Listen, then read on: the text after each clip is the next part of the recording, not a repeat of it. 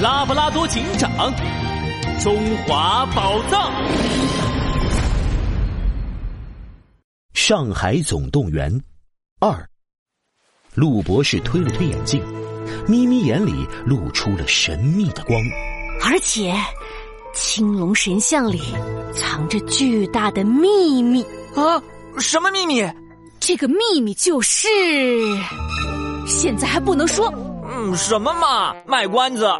白头鹤馆长，陆博士，青龙神像已顺利送达，那我们就先告辞了。任务圆满完成。啊，拉布拉多警长，明天我们休假，我们一起来一次上海美食之旅，怎么样？嗯，我一直想吃上海的生煎馒头、南翔小笼包、蟹壳黄烧饼。哎，别光想着吃呀，杜宾警员，我还有事要拜托你们的呀。陆博士从口袋里拿出了两张票，塞进了拉布拉多警长的手里。嗯，这是明天青龙神像展出的门票。对的呀，这可是我特意为你们买的，你们明天一定、肯定、绝对要来看哦。第二天，上海博物馆门前排起了长队，人群里有两个熟悉的身影。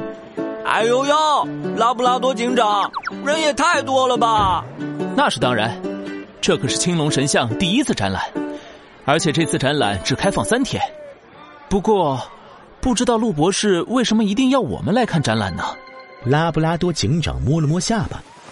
这时，博物馆开门了，大家涌进了展厅。展厅里的光线很微弱，展厅中央的玻璃柜里。摆放着青龙神像，玻璃柜四周还拉了一道警戒线，防止人们靠近。哇，快看青龙神像！哇，青龙神像，青龙神像，快看！哇！游客们纷纷发出惊叹声，可拉布拉多警长却皱起了眉头。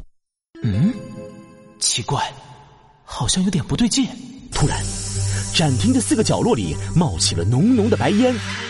一瞬间，整个展厅陷入了白雾之中，大家什么也看不清了。怎么回事啊？怎么回事？展馆里顿时一阵骚动，紧接着，哗啦啦，头顶的喷雾系统突然喷出了五颜六色的颜料，游客们来不及躲，个个都被颜料淋成了花花绿绿的落汤鸡。什么这是？这是什么？我的脑袋！什么东西啊？这是？你也沾上了！人群乱成了一锅粥，白头鹤馆长被喷成了绿头鹤，杜宾警员被喷了一脸红颜料，脑袋看起来像个红彤彤的大番茄。还没等杜宾警员擦干净，又一道黄颜料喷来，把它变成了一只大南瓜。就在杜宾警员手忙脚乱的时候，玻璃被打碎的声音响彻了整个展厅。拉布拉多警长的眼神一下子变了。这个声音，难道？杜宾警员，快去关门！可能有人趁乱偷东西。杜宾警员连忙冲过去，关上了展厅的门。白烟和喷雾都消失了，只见中间的玻璃展柜被打碎，满地都是花花绿绿、沾满了颜料的碎片。青龙神像。不见了！